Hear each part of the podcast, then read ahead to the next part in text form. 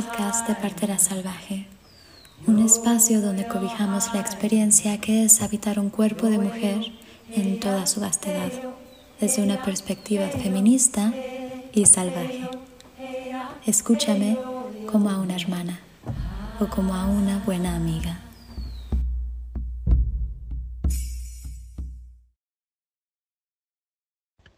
Me gustaría que completaras, por favor, la siguiente frase. El parto es... El parto es infinitas posibilidades y dentro de ellas todas las mujeres del mundo. La última vez que relaté me di cuenta que la historia, digamos, empieza obvio en mi nacimiento, pero de forma consciente, consciente porque lo recuerdo todavía muy, muy fijo. Eh, es una película que vi por primera vez cuando tenía unos...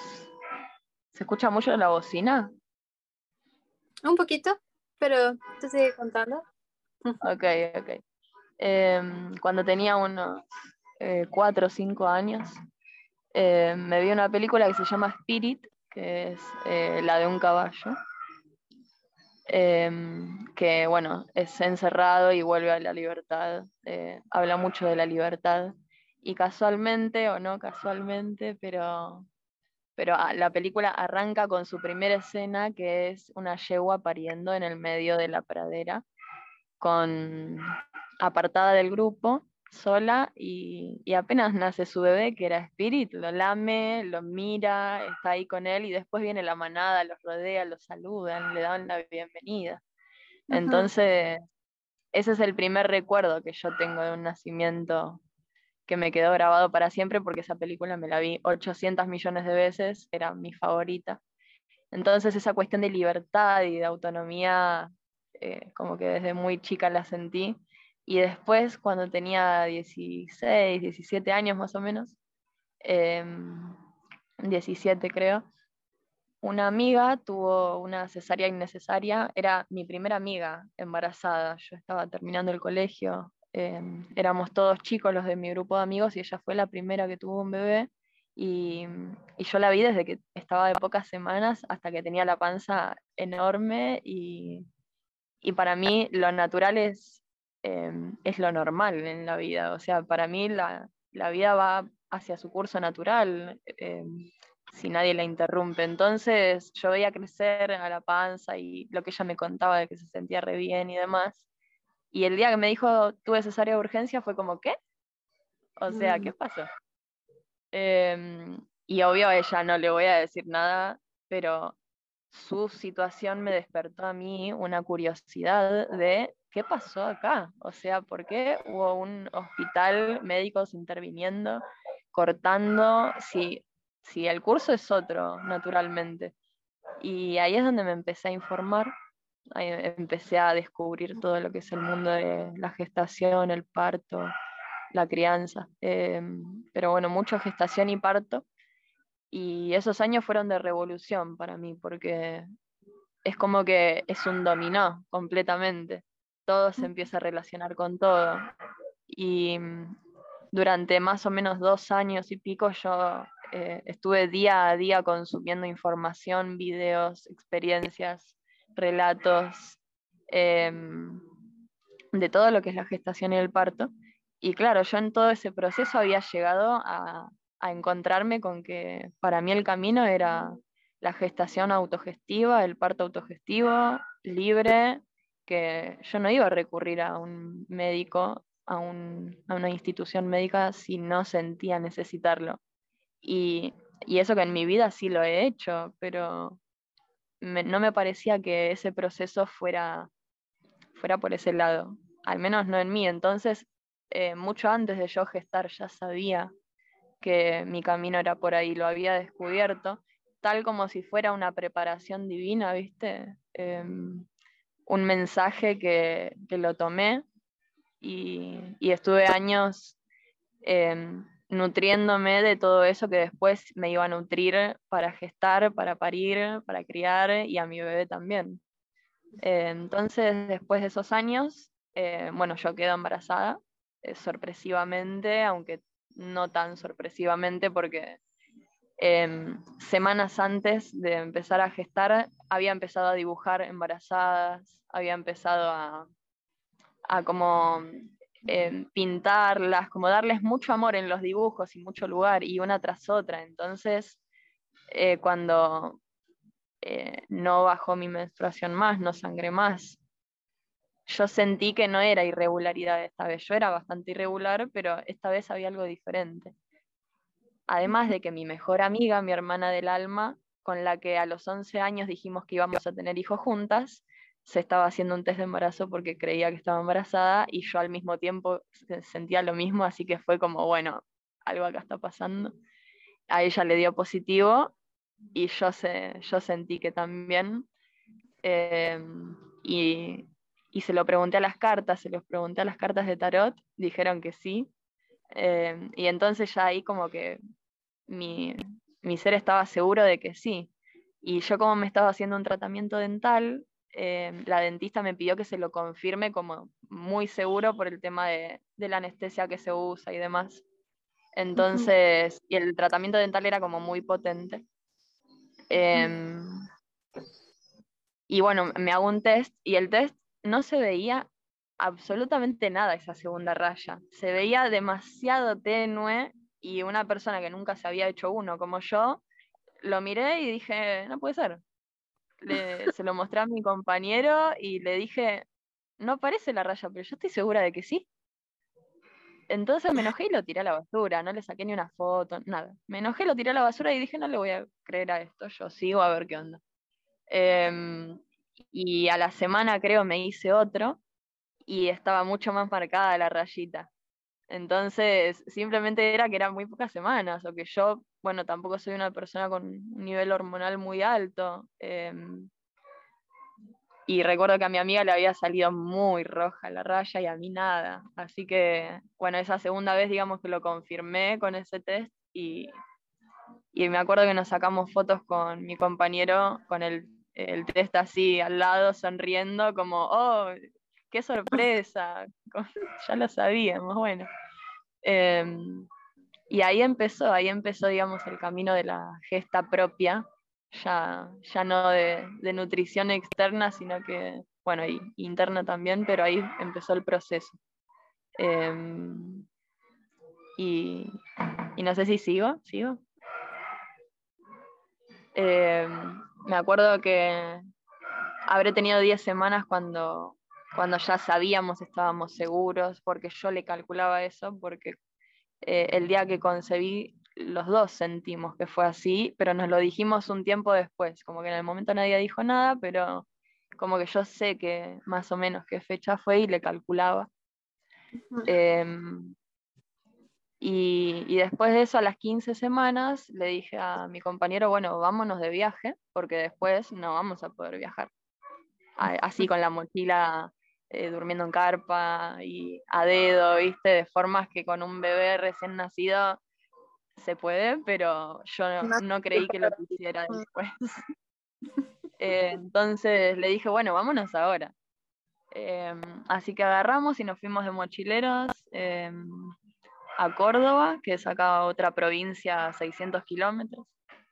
Em, nos fuimos con las mochilas a dedo y durmiendo primero en carpa y sucedió algo muy mágico porque yo también tenía 15 semanas, no tenía ningún síntoma de absolutamente nada, excepto sueño, pero en el viaje se me pasó. Em, y asco a la palta, una semana creo que me duró, yo tengo un árbol de paltas en casa, así que, que fue muy loco porque había por todos lados y yo le tenía asco durante una semana. Pero más allá de eso yo me sentía genial, así que em, nos fuimos con la mochi y con la carpa. Cosa de que el primer día o los primeros dos días que duermo en carpa, dije nunca más, no, no quiero. Me molesta la espalda, no puedo dormir bien, me siento incómoda, aunque ni siquiera tenía panza casi, era algo muy loco de mi cuerpo.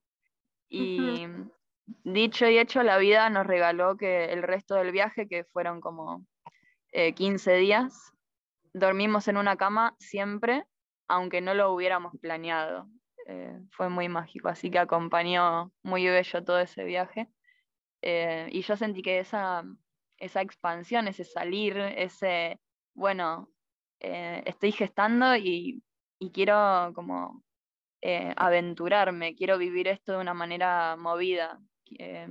Y a la vez como cada vez que me ponía la mochila era como, bueno, estamos haciendo esto juntas. A todo esto yo ya sabía que era una nena, siempre lo supe. Y, y aunque no lo había confirmado de ninguna otra forma, yo sabía. Eh, entonces era como que sentía que era algo que hacíamos juntas y también una, una prueba de vida. No como si yo quisiera probar a la vida, sino como vamos a aventurarnos las dos a esto que me encanta. Quiero, quiero tener esta experiencia y quiero saber si vos querés acompañarme. Algo así. Esto lo interpreté mucho después, pero, pero es lo que siento que viví en ese momento de viajar. Y cuando volvimos, me acuerdo que sentí las primeras patadas, los primeros movimientos que no había sentido hasta las 20 semanas. Eh, porque sí, nos fuimos casi cinco semanas, así que eh, no había sentido ningún movimiento hasta que volvimos y es como que la panza hizo plop para afuera. Coincidió justamente cuando le conté a todo el mundo, porque hasta ese momento, hasta las 20 semanas, no se lo había contado a, más de cinco personas, o sea, no lo había publicado en ningún lado, ni mucho menos.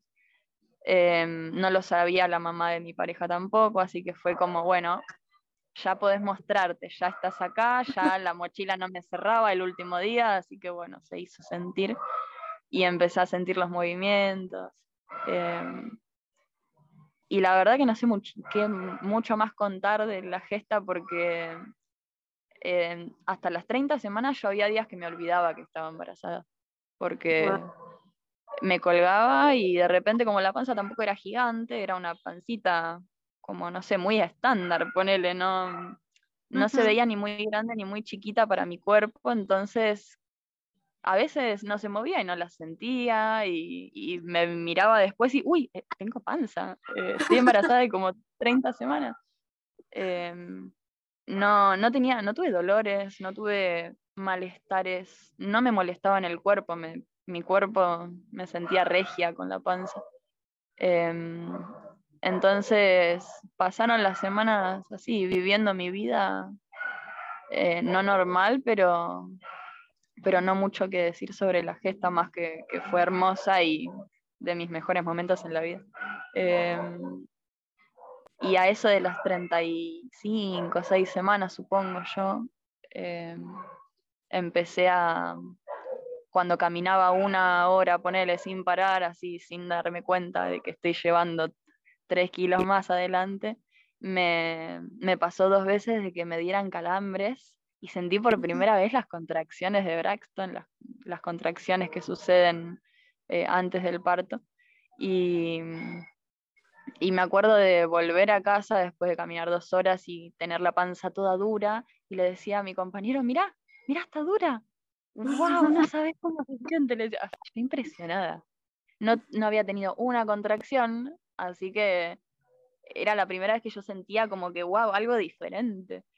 Y me impresionaba mucho. Volvimos a casa, me siento y cuando me siento se seguía poniendo dura cada, cada tanto y dolía y sentía esa tensión eh, como en la punta de la panza. Y me acuerdo que me miraba la panza y mi compa y mi mamá estaban ahí y yo les mostraba como, wow, miren esto como si fuera algo poderoso, como si estuviera pasando algo ajeno a mí de alguna forma. Yo lo miraba observándolo maravillada. Si bien dolía y ok, sí, la sensación tampoco es lo más cómodo del mundo, em, me lo recuerdo así las dos, tres veces que habrá pasado y, siempre fueron unos minutos y, ya está. Em, y, así llegaron, ah, llegó mayo, me acuerdo, porque yo había calculado que más o menos era en mayo. No sé de dónde lo calculé, pero lo había calculado más o menos en mayo. Entonces a la gente que me preguntaba, yo encima eh, vivo en un lugar donde la gente que, viene eh, al barrio y demás me conoce bastante, entonces em, me preguntaban de cuánto estás, para cuándo, bla, bla, bla. Y yo les había dicho mayo. El problema fue cuando terminó mayo y se seguía gestando. Y claro, ya llegó, llegó el momento que la gente una señora, por ejemplo, me pregunta, eh, ¿no nació? ¿Ya nació? Y me, tenía enfrente y le digo, no, se volvió a meter, sí la tuve, se volvió a meter. Como no me pregunta. Cada cosa. Pero para esto tú pero bueno, ¿Cómo? ¿Tú tenías este control prenatal? ¿Veías alguna partera, algún médico? Nada. En ningún momento. ¿Y cómo fue esto en tu primer embarazo que simplemente decidiste hacerlo de la forma natural? ¿Tu inspiración fue espíritu o había alguien más a tu alrededor que, que estuviera haciendo esto de tener embarazos salvajes? Nunca había escuchado el tema o, o tenido relación con el tema hasta los 16 años, 17 eh, años. O sea, relación me refiero más allá de acordarme de una película, que encima lo de la película lo relacioné después, aunque haya quedado en mi inconsciente. Pero no, yo no, es más, hasta la adolescencia, hasta tener a, esa amiga embarazada, a mí nunca me gustaron los bebés, nunca me gustaron los niños, nunca me gustaron las embarazadas. Em, me acuerdo que, que veíamos un montón de gestantes por la calle con mis amigas y como que no, no sentía ningún tipo de, de, feeling, eh, como si fuera algo muy ajeno a mí. Y, también alrededor mío las historias de gestaciones no, habían sido demasiado copadas. Eh, yo también tengo hermanos que, nunca llegaron a, término, digamos. Mm. Eh, entonces, claro, esos pesos que acompañan. Eh, también hoy en día entiendo que yo le tenía totalmente rechazo a todo eso, hasta que en un momento fue, bueno, o te quedas en esta o te vas a esta otra y empezás a entender lo que es este mundo y por qué tenés que conocerlo. Y ahí fue como, bueno, ¿vas a escuchar el mensaje o no? sí. ¿Y, ¿Y, tu entorno cómo se tomó esto? ¿Tu familia, tus amigos y amigas? el que no tuvieras ningún, entre comillas, cuidado prenatal, al menos oficial? Em, yo creo que con conformismo y confianza, depende de la persona. El que, el que no era como muy cercano a mí, que me conoce bien a fondo, se conformaba porque yo le plantaba una muralla enfrente de acá no te puedes meter. O sea, no te estoy dando lugar tampoco. Em, eso me pasó. Yo no tuve ninguna discusión con nadie, ningún, eh, ninguna persona que me esté diciendo, no, tenés que hacer esto, tenés que hacer esto, porque nunca hubo un pie para que otra persona me dijera algo así. Eh, es parte de mi personalidad también, eh, una luna en Capricornio bastante marcada, que saltó a defenderme completamente a mi sol en cáncer ahí sufriendo las expectativas ajenas. Pero no, no tuve problema con eso porque quien me conocía no me decía nada porque sabe que yo soy así, o sea, es como que, ¿qué más se iban a esperar de mí que otra cosa, no? Si, si esta es la forma de vida que llevo hasta ahora, la conciencia que llevo hasta ahora, ¿por qué va a cambiar eh, por esto, digamos? O sea, porque lo estoy viviendo yo, con más razón va a ser así. Ah. Y, no, por suerte con las personas que lo charlé, que fueron pocas igual, yo como que elegía qué hablar con qué persona. A algunas personas les decía hasta acá y a otras personas hasta acá. Y, iba tanteando, ¿no? Porque no tenía tampoco necesidad de andar ventilando eh, cosas que me iban a hacer discutir con otra persona. Em, la pasé muy bien, mi familia lo aceptó completamente, eh, mi papá fue una sorpresa muy grata porque fue una relación muy tensa y muy dolorosa siempre con él. Eh, y, cuando yo le cuento, se puso muy contento y además de ponerse muy contento, cuando me pregunta que dónde me voy a controlar y qué voy a hacer y bla, bla, bla, eh, yo le digo la verdad así 100% de una porque yo sabía que me iba a respetar o, sabía que no lo iba a dejar em, molestarme, digamos. Em, así que cuando le dije todo, me dijo, pero ¿cómo? Y no sé si yo voy a hacer esto, le dije, no, es mi decisión y bueno, es esta. Y me sorprendió porque al tiempo, no sé cuánto tiempo después, me encuentro en la calle, me encuentro con él, lo saludo y me dice, estuve buscando videos en YouTube de cómo cortar el cordón umbilical por si necesitas ayuda. Vive a una cuadra y media de mi casa. Yo en ese momento dije, listo, listo, entendió todo. Dije, todo el, eh, cariño que, nunca sentí de tu parte me lo acabas de dar, porque em, me parece un gesto muy de, ok, te doy esta libertad y encima, si necesitas algo de mí, yo estoy dispuesto a cambiar para acompañarte y fue maravilloso. Eh, mi mamá lo aceptó siempre, mi compa también, a pesar de sus miedos, que cada uno los tenía, pero sabían separar. Eh, mi mamá también tuvo un, tiempo de, tener bastante temor, pero no me preguntaba, no me, no me decía demasiado. Me tiró un par de veces, ¿no querés tener una dula presente? Y le dije, no, si querés anda vos a verla. Y fue a verla y tuvo su, encuentro con la Dula y le hizo muy bien. Le volví a, rechazar la propuesta de que esté presente y lo entendió, así que no, la, la, experiencia con el entorno en mi caso fue, fue copada, fue fluida. Qué maravilla, como debería de ser. Todos reconociendo que la única autoridad es la mamá y que se va a hacer lo que ella diga y lo que ella quiera. Sí, sin tener que confrontar tanto, que lo reconozcan por, empatía, por respeto. Claro, que la mujer embarazada no tiene que estar luchando y defendiéndose, al contrario. Pero Tampoco justificando. Pues sí. Entonces terminó mayo y tú todavía seguías embarazada. Claro, y ya me empecé a preguntar, bueno, ¿y qué onda? ¿Ahora? Eh, yo sabía ya en esos dos años y pico que había aprendido y seguí informándome un montón en la gesta, yo ya sabía, bueno, 43, 44, 45, yo puedo seguir. Pero era diferente la, la, situación, o sea, yo pasé de tener ese entorno feliz que nadie me decía nada a que me preguntaran, ¿y qué anda? ¿Y ya nació? Que capaz no era tanto como a otras personas, pero a mí que no me habían dicho nada nunca, era como, ahora tengo atención del entorno y no me gusta. Em, Tome agua. Em, así que nada, empezó junio y un poquito antes también, cuando ya estaba terminando mayo. Em, y yo me acuerdo que estaba como muy metida en leer información y demás.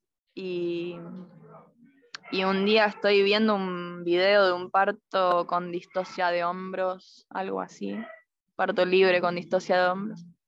Em, y, me acuerdo que lo veo. Ah, no, no, era, bueno, era un parto con partera, no sé, había manos por ahí, pero me acuerdo que lo estoy viendo y ya sabía cómo terminaba. O sea, en mi cabeza yo sentía que ya sabía cómo terminaba. O sea, ese bebé va a girar y va a salir.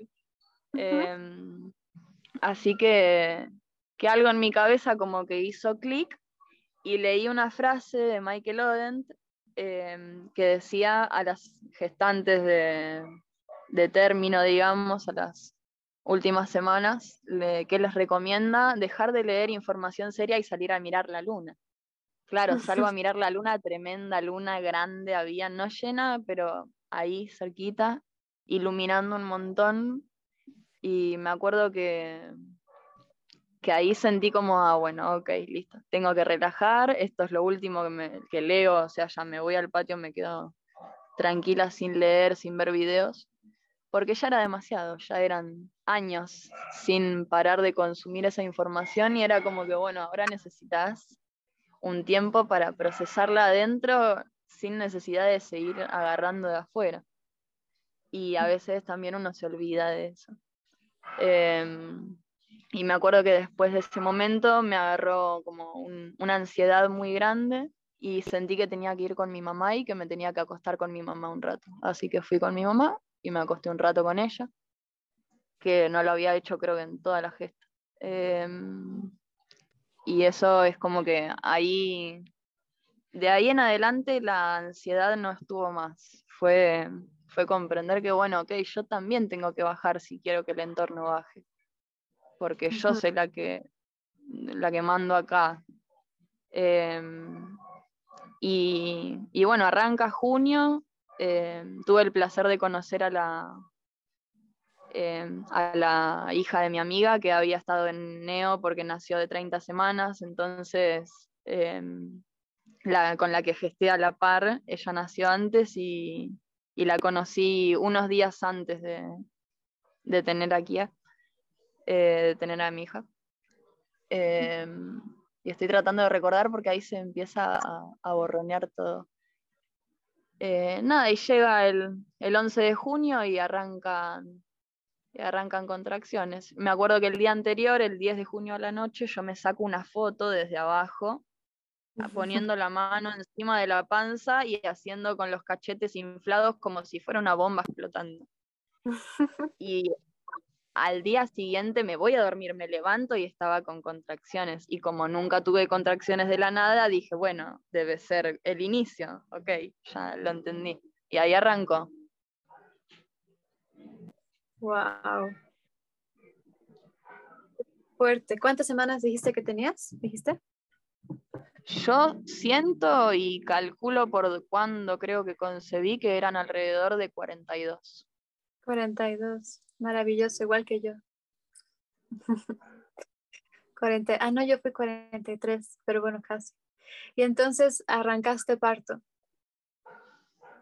Eh, sí, las contracciones nunca se fueron. O sea, llegaron, yo me desperté con ellas. No sé si habré tenido dormida porque me desperté con, con esos dolorcitos que eran cada pocos minutos, pero muy suaves. Era como tener una molestia, viste, que bueno, la siento, pero estamos acá, estamos bien, vienen cada pocos minutos, pero, pero no son dolorosas. Y ahí me quedé en la cama, con almohadas, moviéndome, mirándome en el espejo. Así, no me acuerdo hasta qué hora, porque no, no tengo registro de ese día, sinceramente. Me acuerdo de ese momento, me acuerdo que me, me levanté de la cama en un momento y me miro al espejo y cuando me veo al espejo, estaba toda la panza marcada por una contracción y se marcaba a la bebé adentro. Y, la, la, forma que tenía eran los pies a mi costado derecho, la cola adelante, a la izquierda, medio arriba, y la cabeza yo la sentía eh, como al costado derecho. Algo así, era como estaba en un triángulo. Arriba yo no tenía nada, yo tenía una panza con forma de gota monumental. Arriba nunca tuve sus pies, una sola vez creo que lo estuve arriba. Entonces, claro, me vi esa forma y dije, ¿qué? Como estar en una posición muy rara. Había estado así toda la gesta, pero en ese momento verlo fue como, wow. Y me acuerdo que creo que lo dije en voz alta, bueno, de alguna forma van a ser. O sea, yo sigo la mía, total, van a ser igual acá, todo bien, pero nada más que no sé cómo y lo dejo, lo suelto, digamos.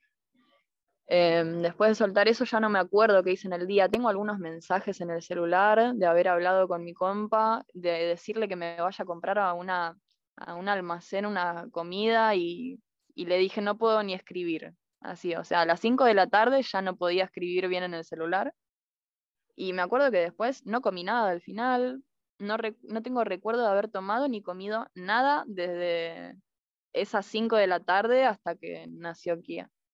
Em, pero bueno, después de eso, el siguiente recuerdo que tengo es a las 11 de la noche más o menos, que voy al baño y cuando voy al baño me paso el papel y había tapón mucoso.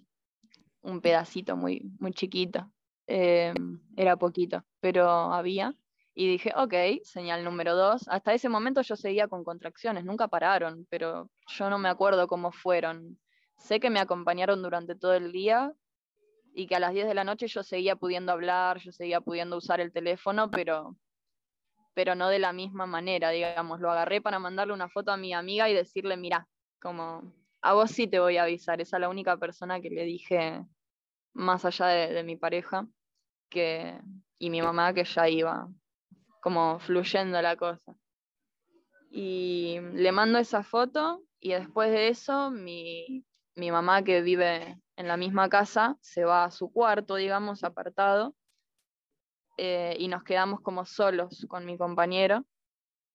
Y ahí es donde arrancó más fuerte todo. Es como que de repente se hubiera destapado una botella que tenía gas adentro. Em, cambió, cambió todo, cambió mi mentalidad, la, la energía de la casa. Em, cambiaron las contracciones, se volvieron más, eh, más fuertes, más continuas. Em, y ahí empecé a, como a sentir un, un trabajo de parto más activo, por así decirlo donde ya, bueno, tenía que estar concentrada en eso. Em, caminaba por la casa, en un momento me voy a la cocina, pongo a colgar la panza entre la mesada y, yo, y eso fue muy alivianador, me encantó. Me voy al baño, me agarro de la bacha, me pongo en cuclillas. Em, y le pregunto, mi compañero me seguía por la casa, como observándome y bueno, si necesita algo, acá estoy.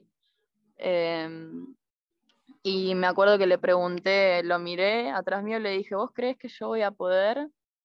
Y me dice, pone una cara así de, como, ¿qué pregunta me estás haciendo, mujer? Y me dice, obvio que vas a poder. Y yo, y yo ah, ok, listo. No hubo ninguna ningún cuestionamiento más sobre el tema, de ninguna parte. Era lo único que seguimos.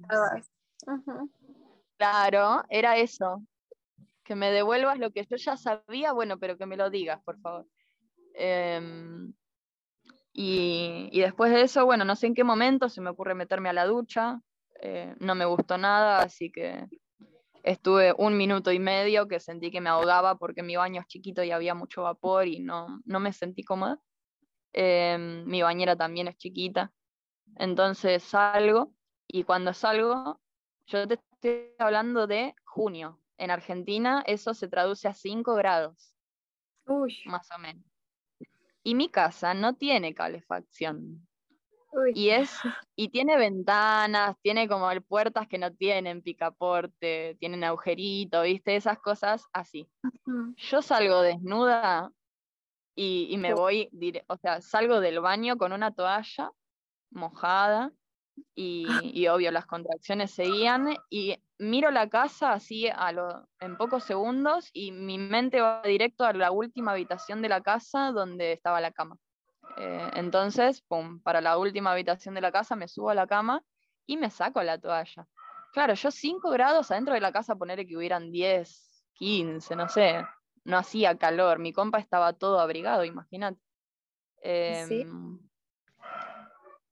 eh, nada, me voy a la cama y yo me quedo desnuda y, empiezo como a moverme por la cama, a, sentir como qué tenía que hacer. Ahí tampoco ya no me acuerdo mucho, pero me acuerdo que estaba en la tele ahí en la habitación con una película puesta de Maze Runner, em, la de los que corren por el laberinto.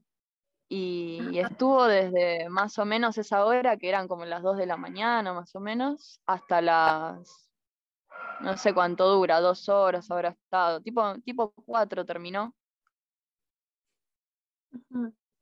Em, y ya cuando, yo en ese momento, en esas horas, yo estaba en la cama, pero me costaba, a veces estaba de alguna manera, de otra, las contracciones seguían, pero era como, todavía me estoy acomodando.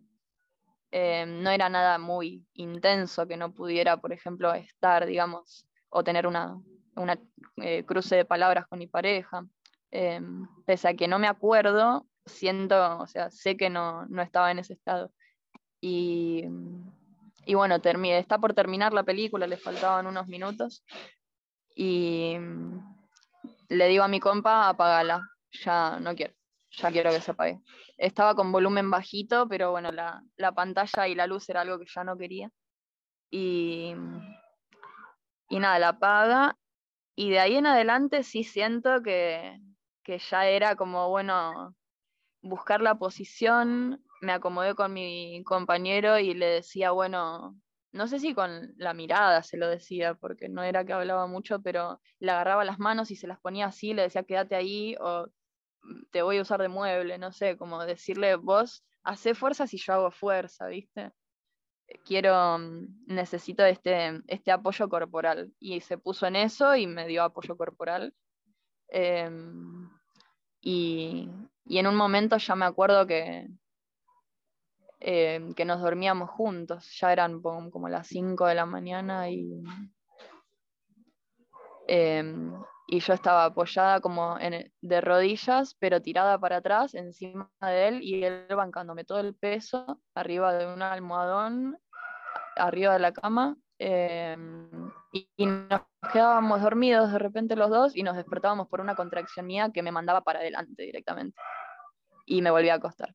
Así un rato y en un momento yo me doy cuenta que en cuatro patas me siento muy bien. Entonces empiezo a dejar de acostarme atrás y ya me quedo de rodillas balanceándome para adelante en cuatro patas y vuelvo para arriba, así varias veces, un buen rato. Y después de eso ya me quedo en un momento con las manos en el colchón y las piernas y las rodillas también. Y en ese momento a mi compañero se le ocurre taparme con una frazada y yo tal, tal como demonio salvaje le digo, sacame esto ya sacame esto, tengo calor, le digo, estoy, tengo mucho calor. Ah. Em, ya en otro estado, ¿viste? Esa, reacción instintiva que no fue de, explicarle que tenía calor, sino sacame esto de acá. Eh, mal.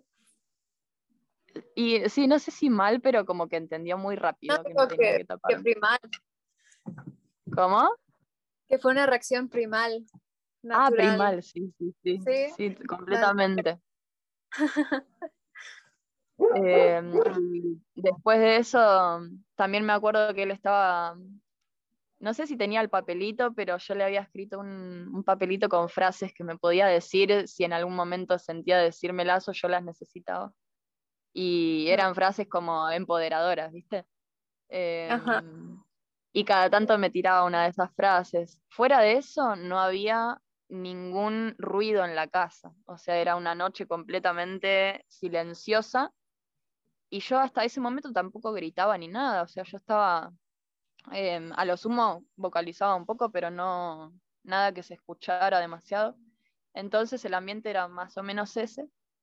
Em, hasta que después de, de ese momento que yo me pongo en cuatro patas ya cambia, todo eran como las seis de la mañana y me acuerdo que en un momento rompo bolsa porque sale un montón de agua y, me doy cuenta, o sea, me doy cuenta de, la presión cuando se rompió el estallido, pero no mucho más, no sé ni, ni, en qué posición fue ni nada, pero en un momento rompo bolsa. Y después de eso se volvió todo tan intenso que yo recuerdo haberme sorprendido, recuerdo haber me pasado por mi mente el wow, esto es cuando la gravedad empieza a hacer efecto, como mm. ya el agua no me está sosteniendo toda esta potencia, se liberó y ahora es eh, trabajo manual, ahora es como sintiéndolo en los huesos. Y después de eso fueron dos horas de no moverme de la posición de cuatro patas. Es la única posición que yo tuve eh, desde las 6 de la mañana hasta las 8.20 y pico que nació la nena. Em, mi compa estaba al lado y cuando y después se puso atrás. Y después de eso de la bolsa lo que recuerdo es que empiezo a sentir que, ah, bueno, me, yo en, todo este proceso me había hecho un tacto, entre comillas, o sea, me, metí los dedos para ver si sentía algo en el baño cuando, cuando antes de bañarme y ahí en la cama después de romper bolsa. Y en, en el primer momento no sentí nada, entonces, bueno, saco la mano, sigo en la, sigo en la mía y, y me acuerdo que en un momento empecé a, sentir como demasiada potencia, demasiada presión, las contracciones eran muy seguidas, muy fuertes. Y ahí me toco y cuando meto los dedos, siento como que había algo arrugadito, algo raro, algo que no estaba ahí antes. Em, y creí que era la bolsa. O sea, yo en mi mente, imagínate cómo estaba que no me acordaba que yo había roto bolsa. yo pensaba que era la bolsa. Y claro, después me doy cuenta de que era la cabeza el canal totalmente apretada y se arruga la cabeza y la piel. Y bueno, lo que toqué al parecer fue eso. Y, después de haberla tocado rápido, me, sigo en cuatro patas y empiezo a sentir el anillo de fuego y empiezo a gritar. Para, para, este momento yo ya gritaba, ya gritaba, pegaba alaridos muy grandes. Las últimas dos horas de 6 a 8 sí grité mucho. Em, y le gritaba a mi compañero, no me quiero desgarrar, me quema, me estoy quemando. Eh, todo eso le dije durante, no sé, poco, poco tiempo, o sea, no duró mucho el anillo de fuego, pero de, todo eso salió de mí, ese miedo del desgarro, ese, ese pico de, no sé cómo describirlo, pico de energía que se concentra todo en ese punto y es como cuando la montaña rusa llega arriba, tenés que pasarla, pero ese momento arriba de todo es, e, es como si, si no pasara el tiempo, se siente muy, yo lo sentí muy como em, fuego, eso, fuego, todo lo que significa el fuego. y, pasa el anillo de fuego y yo toco la cabeza muy rápido porque no, yo no la toqué cuando ya había salido, sino cuando ya estaba pasando eh, eh, por el anillo de fuego, ya estaba coronando, digamos, en la coronación yo la toqué. Em, y después de eso, ya esto me lo cuenta mi compa porque yo solo sentí que salió. Mi compa me cuenta que sale, sale la cabeza mirando hacia el costado, hacia mi muslo derecho, el, el interior de mi muslo derecho, con una mano en la cara, el, el oh. puñito en la cara, creo. Y claro, es la posición en la que yo había eh, sentido y había visto que estaba. Mira, o sea, con la cabeza hacia la derecha y salió con la cabeza mirando hacia mi muslo derecho. Em, y después de que sale la cabeza, como ya estaba girada, el cuerpo fue atrás. O sea, los hombros pasaron muy rápido. Eh, fue escupida, el reflejo de eyección fetal ahí hizo su aparición y cayó a las manos de mi pareja que las bajó a la cama junto con ella. Em, mm. en ese momento me... ahí yo sentí que es como que... Ah, bueno, algo que me pasó antes justo de ese momento fue que, que yo en todo ese proceso de estar en cuatro patas con muchas contracciones y demás, yo miré hacia adelante, que tenía la pared de la habitación, y pensé para mis adentros, pero como muy conscientemente, qué lindo que no haya nadie más acá. O sea, me sentí como que, ay, estoy acá sola con, este acá y los perros y se siente tan bien.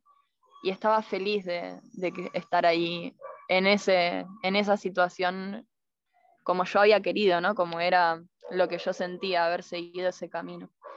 Y mm, también mm, recordé a mi abuela, recordé a mi mamá, es como si en un momento hubieran aparecido las energías de muchas personas, de muchas mujeres, que no las vi ni nada, pero como que en un momento sentí que en mi cerebro aparecieron los recuerdos de muchas personas, de muchas energías femeninas. Así que cuando nació, después de, todos los gritos que hubo de mi parte, em, lo, que, lo primero que escuché fue silencio.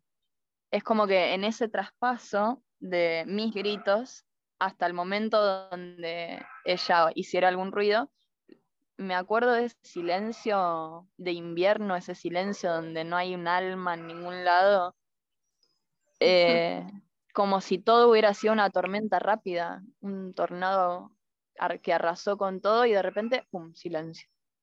Entonces ahí me pregunta me pregunta mi compa, te la paso y le digo, eh, chupale los mocos.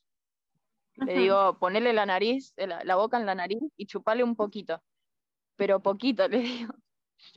Impresionante cómo el cerebro volvió al toque, volvió en un segundo mi conciencia. Em, entonces le, le, digo eso que me salió, o sea, me salió instintivamente decírselo. Y, y bueno, lo hace, creo, me contó que escupió un poquito y me la pasó. O sea, le, aspiró muy poquito, muy suave y escupió algo y me la pasó por abajo de las piernas. Y cuando yo la agarro, así como la agarro, mirándola con una luz toda azul porque estaba amaneciendo y en el invierno cuando amanece acá no entra el sol, entra una luz azul muy bonita.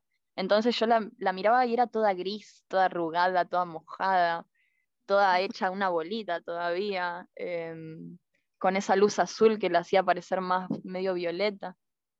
Y, y así fue la primera impresión cuando la vi. Ahí ya estaba llorando. Entonces, así como la agarro por abajo de mis piernas, la apoyo enfrente mío y queda como, como si quedara en un huevito, así como no totalmente acostada, y la miro. Y todavía no había visto si era nena o no, nada. Yo, sabía, digamos, yo sabía quién era. Y, y la miro y después de unos pocos segundos, no sé cuánto fue, la agarro de nuevo, me la llevo al pecho la, abrazo, me la pongo en la teta. Em, y ahí nos fijamos eh, si era nena, o sea, me fijé rápido y le dije, es, nena esquía, le digo. Y, y, también le dije, fíjate la hora, porque ya habían pasado un par de minutos. Eh, le digo que se fije la hora. Y después de eso me acosté, me acosté atrás, en la, como en la cabecera de la cama, así semi sentada, mi compa al lado y la nena en la teta y dejó de llorar. Y de nuevo, después de los gritos de ella, todo se volvió silencio. Y ahí era, fue el segundo momento donde fue como, ok, ahora ya estamos acá, nos miramos las caras como, acá estás. Em, agarro el teléfono para sacar una foto y me saqué una selfie, yo en el medio con uno de cada lado, la nena ahí en, mi pecho mirando, ya tenía los ojos abiertos, y, mi compa del otro lado mientras la miraba ella, y yo mirando directamente hacia la cámara con una cara que es, la cara más poderosa que yo me vi en la vida, porque estoy mirando directo a la cámara con los ojos completamente abiertos y una seguridad que fue como, ok, acabamos de hacer esto. Em, que amo esa foto por eso también. Eh, después de eso, ahí nos quedamos un buen rato, nos quedamos un par de horas. Al menos una hora y pico nos habremos quedado en la misma posición, ahí acostaditos, la nena tranquila en la teta, em, como estando unidos, ¿no? Estando en silencio, los tres, sin, sin hacer nada. O sea, nos tapamos por arriba con la misma frazada que estaba en la cama y, ya está. Eh, cuando amaneció, cuando ya había luz de sol, porque la, puerta de la habitación tiene ventana hacia afuera, eh, ya había luz de sol y me cambio de lugar porque estaba literalmente nadando en, fluidos eh, toda la cama. Yo, yo, no puse nada, disculpen, pero usé la cama y, y la usé como estaba. Em, Así que me moví a una parte, la parte del fondo de los pies de la cama, donde estaba seco, y me quedé ahí acostada otra hora y pico, ponele. Y ahí es como que ya cambió todo, no sé cómo decirlo, cambió todo el escenario, porque vino mi mamá, eh, se enteró de que había nacido la nena, no tenía idea ella, a pesar de que estaba en un cuarto al lado, no tenía idea. Después descubrí que ningún vecino, nadie se enteró de nada. Y yo vivo en un PH, o sea, yo no vivo en una casa aislada, tengo vecinos a todo alrededor, nadie se enteró de nada. Em, y pegué unos gritos. Así que llega mi mamá, la ve, todo, eh, me saluda, la saluda, le saca foto. Em, mi compa hace lo mismo y en eso vienen los perros, porque en casa en ese momento habían dos perros uno eh, viejito de 14 años y el otro un poco más jovencito. Y uno, el más joven, se pasó todo el trabajo de parto al lado de la cama, acostado. O sea, todas esas horas, más de ocho horas, el perro estuvo al lado de la cama acostado.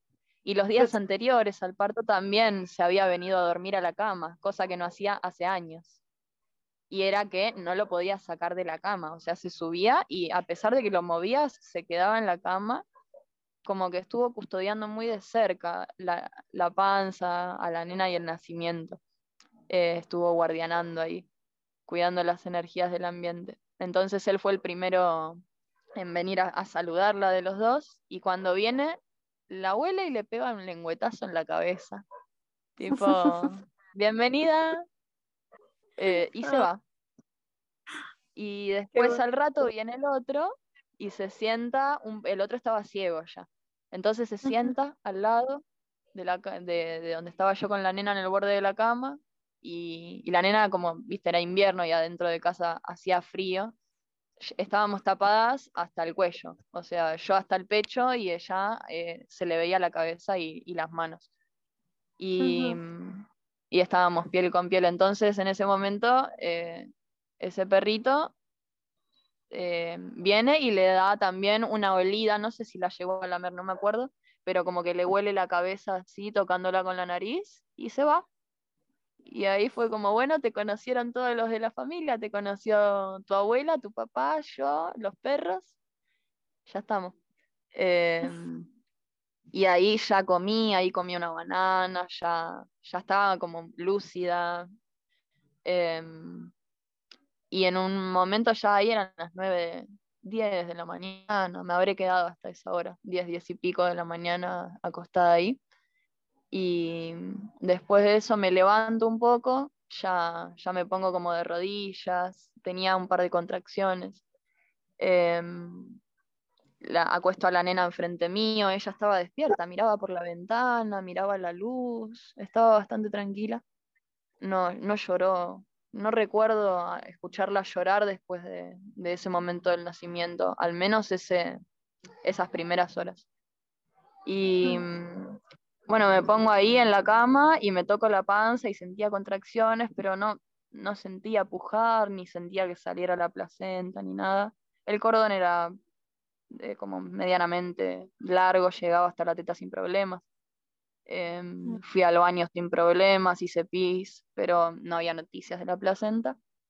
Las contracciones en un momento, después de la una de la tarde, ya no estaban. Entonces, bueno, no sé si sigo con la placenta o paro acá. cuéntame, cuéntame sobre la placenta. Em, después, tampoco me acuerdo demasiado de ese día, la verdad, porque fue mirarla a ella, básicamente, me acuerdo de ella. Em, pero recuerdo que, iban pasando las horas y bueno, ya surgía alguna pregunta de mi mamá o de, o de mi compa, tipo la placenta, nada invasivo, ¿no? Sino como que, todos nos preguntábamos, yo no mucho, la verdad, no estaba muy pendiente, pero, pero era como pasan las horas y no, no sale. Y yo estaba muy tranquila, sangrado completamente regulado, no, no había hemorragia ni nada parecido, no habían dolores que me, no sé, que me derrotaran completamente, ya no habían contracciones en realidad. Así que pasé el día normal, o sea, nos quedamos en la cama tomar teta, aprender a tomar teta, eh, esa primera toma que fue mágica eh, y esas primeras tomas en general. Durmió bastante el primer día, así que estábamos como en una fiesta, estábamos todos felices. Y, y bueno, después ya más a la tarde ya me empiezan a preguntar, yo les avisé a un par de personas más que me, me preguntaban tipo, eh, ¿qué pasa con la placenta? Si ya salió, y yo les dije que no, y ya ahí empezó a haber como intercambio entre ahí mi nidito y el afuera, y ahí es donde yo siento que tuve mi segundo, mi segundo parto, eh, o el mismo parto, pero otra etapa, digamos, la, el segundo pico de la montaña rusa lo tuve ahí, porque empezó, empecé a sentir como, como un apuro del, del afuera, como una atención que yo no había pedido, ni necesitaba, ni quería. Y en ese momento yo no me di cuenta de eso. Yo en ese momento charlaba y, y contaba y como no me daba cuenta de cuánto puede intervenir que te estén preguntando algo así cuando tu placenta todavía está dentro, por ejemplo. O sea, yo en ese momento no, no fui consciente, fui consciente mucho después, pero mm, mi instinto ahí sí me supo guiar, porque mm, eh, yo en ese momento cuando me empecé a dar cuenta que, que como que estaba recibiendo mucha atención, les pedí que, bueno, basta, no me pregunten más, al menos ahí a la gente de la casa. Pero sí me llegaban mensajes y demás, y yo charlaba con gente y me pasaron un par de consejos que, como para liberar la placenta, como posiciones y, y demás, que no es que no los agradezca, porque en ese momento por algo me llegaron y por algo los acepté, sino que em, ahora me doy cuenta de, de, wow, acepté hacer algo que me dijo que lo haga, no me obligó obviamente, sino que yo tomé consejos y, algo de, de, alguien que no estaba ahí conmigo y que no soy yo y que no tiene mi cuerpo y etcétera, etcétera, etcétera. Pero bueno, en ese momento me acuerdo que me ponía, ponerle, me ponían cuclillas y claro, yo estuve cuatro horas básicamente dándole con todo a mis dos piernas. Yo estuve dos horas con contracciones muy fuertes en el expulsivo en cuatro patas y las anteriores dos horas también había estado de rodillas. Em, entonces yo no, me caía de culo, yo me ponía en cuclillas y me caía al piso. Em, estabas agotada. Para ese, eso, sí, igual eso fue al otro día, porque ya había cortado el cordón. Todas estas cosas que intenté, digamos, las intenté al otro día, el, día del parto donde todavía estaba conectada a, mi hija, em, por la placenta y por el cordón.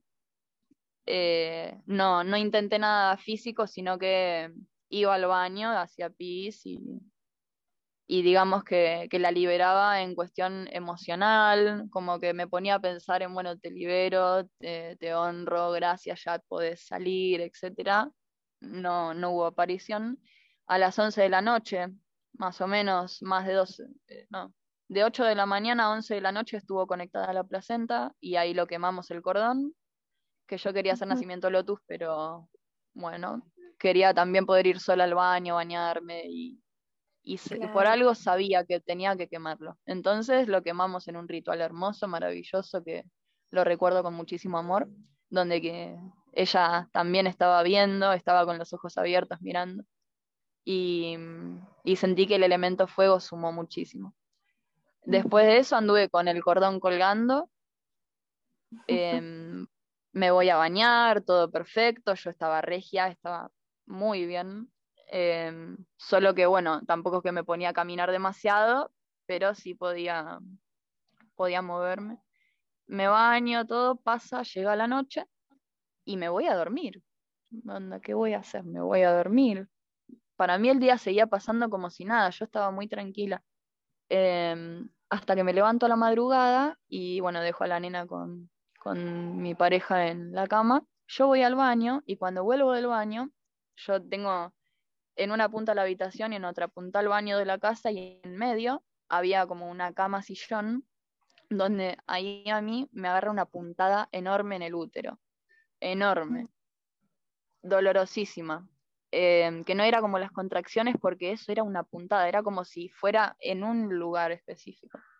Y me agarra otra, y me agarra otra, y no para. Y, o sea, no es que eran seguidas, sino que eran muy mantenidas, y cuando terminaba, al toque venía la otra. Entonces no podía caminar, yo no pude llegar a la otra habitación. Me tiré en el sillón que había ahí y me quedé acostada en posición fetal en un almohadón. Y claro, en mi cabeza yo interpreté muy rápido que, ok, es el útero queriendo expulsar la placenta, lo entiendo, lo entiendo, me duele muchísimo. Me voy a quedar acá hasta que pase. Em, yo estaba muy tranquila porque no había ningún otro signo de alarma ni de peligro, yo me sentía bien, nada más que bueno, em, me estaba doliendo por una cuestión fisiológica y biológica básica que es de alguna manera el, yo tengo que, o sea, mi organismo está haciendo algo para que este órgano salga. Eh, y también, bueno, cuestiones emocionales que seguro tocaba ahí. Y después de eso, cuando pasó, que habrán sido 40 minutos, media hora, no tomé mucho el tiempo, pero fue eso, un rato. Me paré y me volví a la cama a dormir como si no hubiera pasado nada. Em, me dormí hasta el mediodía del día siguiente y cuando me despierto, yo estaba boca arriba, durmiendo con saleas abajo y con la nena en el pecho, eh, así en posición medio sentadita.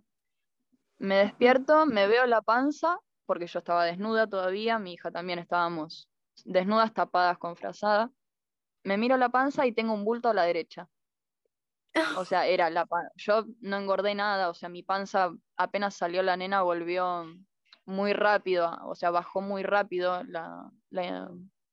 el tamaño del útero y demás. Entonces ya veía la diferencia entre un lado que había un bulto enorme y otro lado que claramente ese bulto no estaba. Entonces ahí es donde dije, ah, mira, bajó, se desprendió. O, o al menos ah. ahora la veo, como dije, reconocí muy bien que, que algo había cambiado y que la placenta estaba ahí. Entonces, a eso 12 del mediodía me duermo una siesta. Ah, bueno, pasa esto, eh, que empiezo a, durante las 12 del mediodía hasta que salió la placenta, todavía me seguían llegando mensajes del alrededor, me seguían preguntando. Yo empecé a probar a ver, bueno, me pongo en, cuclillas, descubrí que me caía de culo. Em, como que estaba intentando hacer cosas que no nacían de mí, pero que por alguna razón estaba tomando y estaba haciéndolas. En, e, en ese momento, por alguna razón lo habré hecho. Em, hoy capaz entiendo que, claro, no, no estaba tomando conciencia de algunas cosas. Y estaba descubriendo en carne propia lo fina que es la línea de entregar el poder a otro. Y que es muy simple, muy simple que pase hasta cuando tenés años de, saber que no te tendrías por qué hacerlo. Em, entonces, bueno, en ese momento ya me empecé a preguntar, me empecé a, decir a mí misma, che, ¿por qué no sale? O sea, ya van más de un día, como, ¿por qué no sale? Yo ya sabía que la placenta podía tardar más de 24 horas, pero nunca me imaginé que me iba a pasar a mí. Em, entonces en un momento me empiezo a preguntar, bueno, ¿por qué? Y me acuerdo que fue de nuevo en cuclillas, viste que te, te dije que cuando estaba en el baño en la bacha me puse en cuclillas y le pregunté a mi compañero si creía que iba a poder. Bueno, ah. En este momento yo estaba en la cama, mi compa tenía la nena en brazos, yo estaba agarrada así en la cama, en cuclillas, en el piso, y me surge, me surge decirle, ¿por qué no sale? Y cuando le digo en voz alta, mm, él me mira y, y baja la información a mi cerebro y digo en voz alta, porque siento que me va a doler y tengo miedo que me duela. O sea, fue muy claro en ese momento. Fue como, ah, era obvio. Como, ah, era por esto. Y, muy mágico eso. Lo entendí y cuando lo entendí, em, me tranquilicé, me tranquilicé bastante y fue como, bueno, sigamos día normal, porque ya entendí. Obvio lo seguí como pensando, lo seguí reviendo en mi mente Em, pero ya estaba más tranquila. Y también me cerró mucho porque yo soy una persona que al dolor que sabe que va a venir, le suelo, al menos hasta ese momento de mi vida, tener mucho miedo. Entonces, claro, si yo sé que va a haber dolor ahí, no voy. y, fue muy claro, mi cuerpo no, nada más me estaba haciendo caso. Em, y cuando, bueno, después de eso yo me duermo una siesta y con mi mamá al lado, mi compa no sé qué estaba haciendo. Y cuando me despierto de la siesta eran más o menos las 4 de la tarde, más o menos. No sé si era un poco más. Em, me despierto, siento que me quiero levantar, que quiero ir al baño. Em, le dejo la nena a mi mamá dormida y yo me voy al baño. Cuando voy al baño, en medio de esa caminata de que tengo que cruzar la casa, me encuentro con un mensaje eh, en mi celular que era de, una de estas personas que había estado como pendiente de, lo que pasaba con la placenta, que me decía, yo creo que ya es momento de buscar ayuda externa, digamos, ayuda de alguien. Y claro, yo leí eso, hoy entiendo totalmente que sea con todo el amor del mundo, hoy no culpo ni me quejo de absolutamente nada de lo que pasó en mi entorno en ese momento, porque también es lo que yo permití y por algo resonaba conmigo en ese momento un mensaje así. Em, hoy entiendo eso. En el momento yo leí ese mensaje y así como desbloqueé la pantalla del celular y lo vi, volví a bloquear la pantalla del celular como pues lo único que faltaba, como cómo me va a llegar un mensaje así. Tampoco soy una persona demasiado influenciable yo, o sea, ya tomé, o sea, tenía bastante conciencia de que hasta ahí no, hasta ahí no llego. No, a menos que yo realmente lo sienta. Entonces bloqueo la pantalla del celular, entro al baño y cuando entro al baño dejo el celular en el piso y miro, mi baño tiene dos metros por dos metros, no había mucho que mirar, pero miro el baño, panorama y, pienso en mi cabeza, ¿dónde? Me acuerdo de cómo había intentado en el piso de cuclillas y, me acuerdo de mis piernas, lo cansada que estaban aún todavía. Y digo, o sea, en mi mente, ¿no? Todo pensando, bueno, inodoro. Y voy directo hacia el inodoro y me siento en el inodoro y bueno, le hablo a la placenta, le digo, eh, como que, que, le di tranquilidad de que yo estaba bien y de que, de que el miedo al dolor ya estaba como concientizado, o sea, ya sé esto, vamos a intentarlo igual. Le dije que podían hacer, que estaba todo bien, qué sé yo. Y después de eso me puse la mano abajo y cuando me pongo la mano abajo, yo ya no tenía contracciones hace mucho tiempo ya, muchas horas. Me pongo la mano abajo y hago un poquito de pujo y, y sentí como que se movía algo. Y cuando hago otro poquito de pujo, toco la placenta. Ya estaba saliendo. Sin tirar del cordón ni nada, ¿eh? Hago otro poquito de pujo y la tenía en la mano. La tenía en la mano, completa. Era enorme, enorme para mi mano, o sea. Así, de un par de pujos muy suaves. ¿Qué? Para eso, ¿cuántas horas, cuántas horas llevabas con la placenta adentro? Y para que te des una idea, fue de 8 de la mañana a 8.20 de la mañana, del 12 a eh, 4 y pico, no sé si 4 y media de la tarde del 13. O sea, yo calculé que fueron como 32, casi 32 horas, algo así. ¡Wow! Eh, ¡Qué maravilla! ¡Qué increíble es el cuerpo!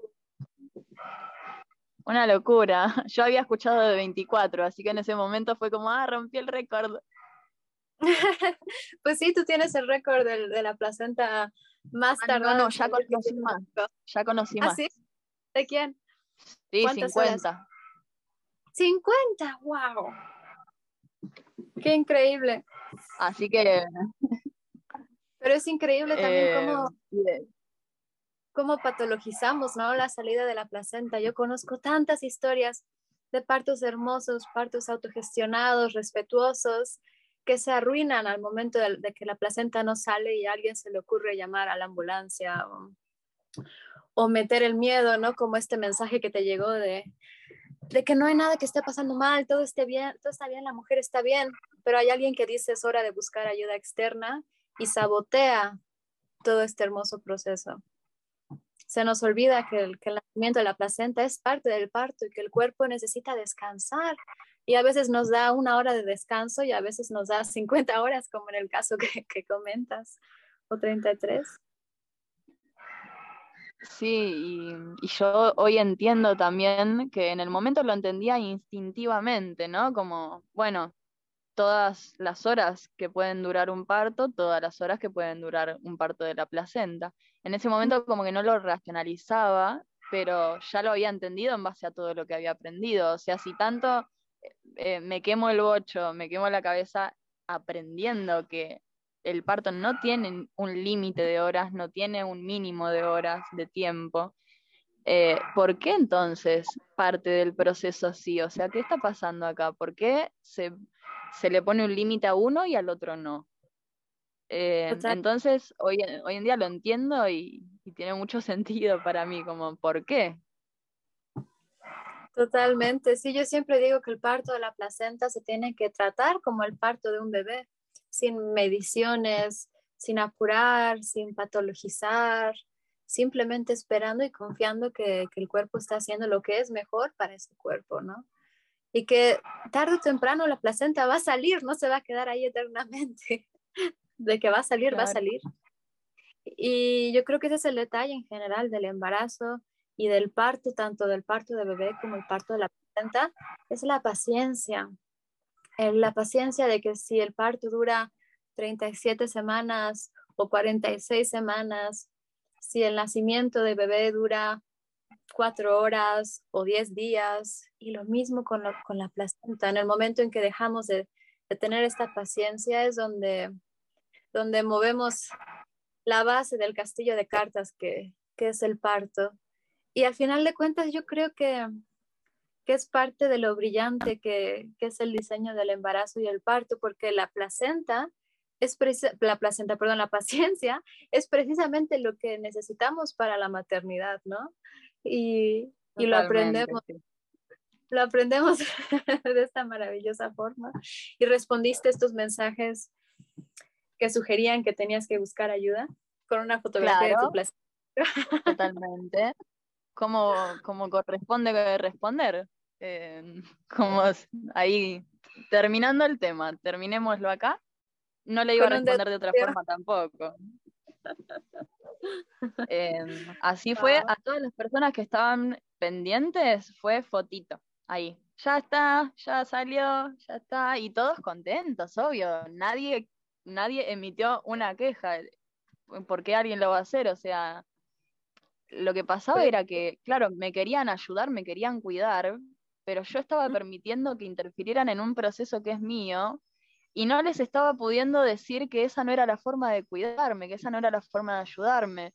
Eh, eso lo entiendo hoy. En el momento, claro, una no tiene por qué estar respondiendo mensajes así, pero hoy reconozco que, claro, eh, así como una pone límites en la gestación, una pone límites en el parto, em, es así en todos los procesos, lo de, bueno, saber dónde poner un hasta acá, un ahora yo estoy estoy haciendo esto de la forma que yo creo mejor, que yo siento mejor y necesito que me lo respetes.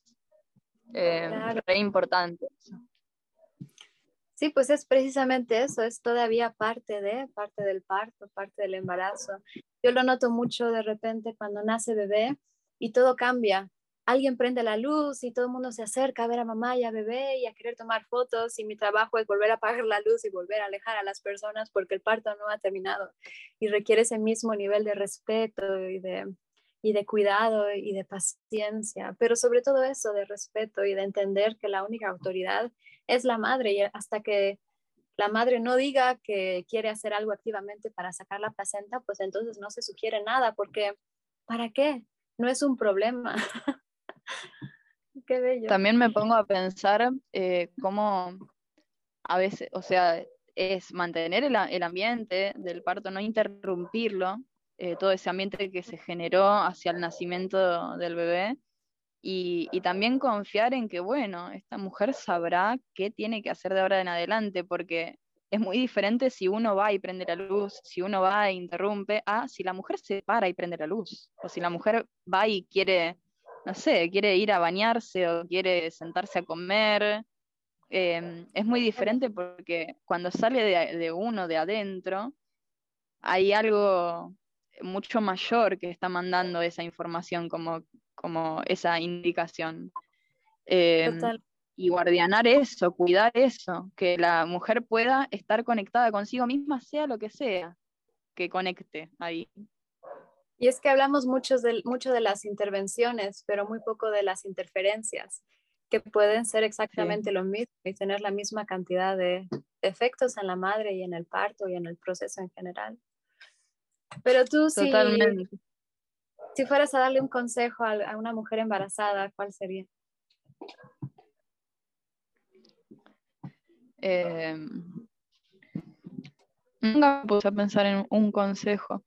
he, dado muchos, eh, así desde mi propia experiencia, pero nunca como si le tengo que dar uno a uno y eh, salí a mirar la luna, le daría el mismo que Odent, me parece fenomenal, como la luna, las estrellas, un árbol, em, no sé, mirate al espejo, como em, mira más allá, o sea, más allá de todo lo que, lo que te esté pasando en este momento, todo lo que pienses del futuro, todo lo que pienses del pasado, todo eso, bueno, conecta con eso que te conecta y ahí vas a tener todas las respuestas de lo que sea, porque vas a, vas a, estar con vos. Mm. Yo creo que ese es el, el mejor consejo que se puede dar, que la mujer esté en la naturaleza lo más que se pueda, porque la naturaleza va a ser nuestra mejor maestra y es nuestra primera madre, así que todo, absolutamente todo lo que tenemos que aprender del parto, lo aprendemos a través de ella.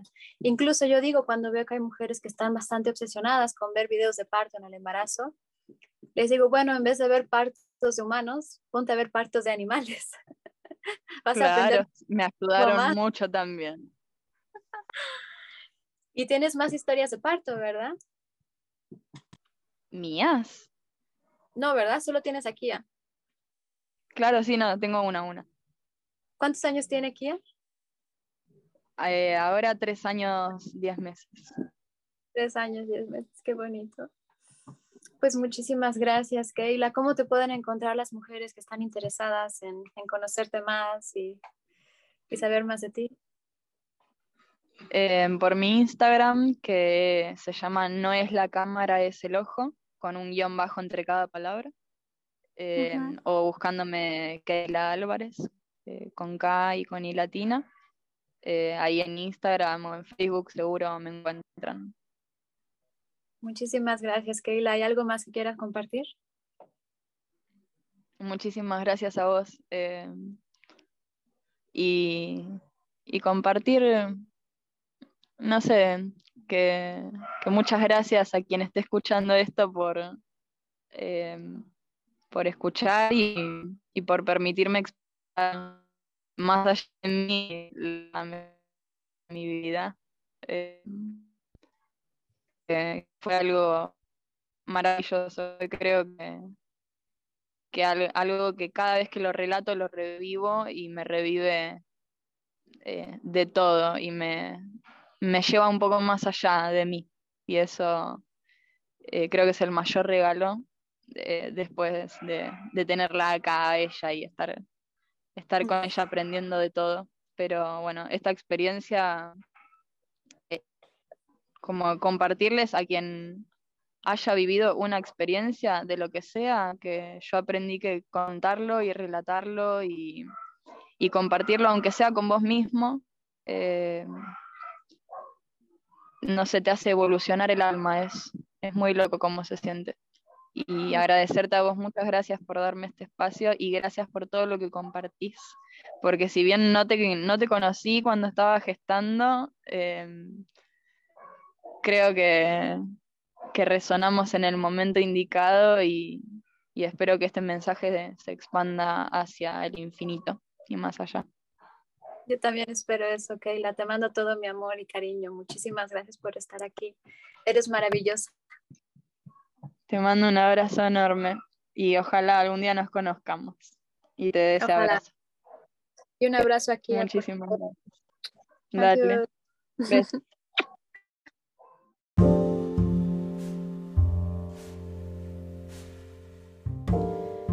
Gracias por escucharme. Te invito a echarle un vistazo a mi Instagram, arroba partera.chiapas, para aprender mucho, mucho más. Y no dudes en comunicarte conmigo si tienes interés en mis acompañamientos uno a uno, mis terapias y consultas, mis distintos talleres y preparaciones o en mi libro electrónico Secretos para una fertilidad óptima. Si te gustó este episodio, compártelo en tus historias y etiquétame. Me encantaría saber qué piensas. Thank you.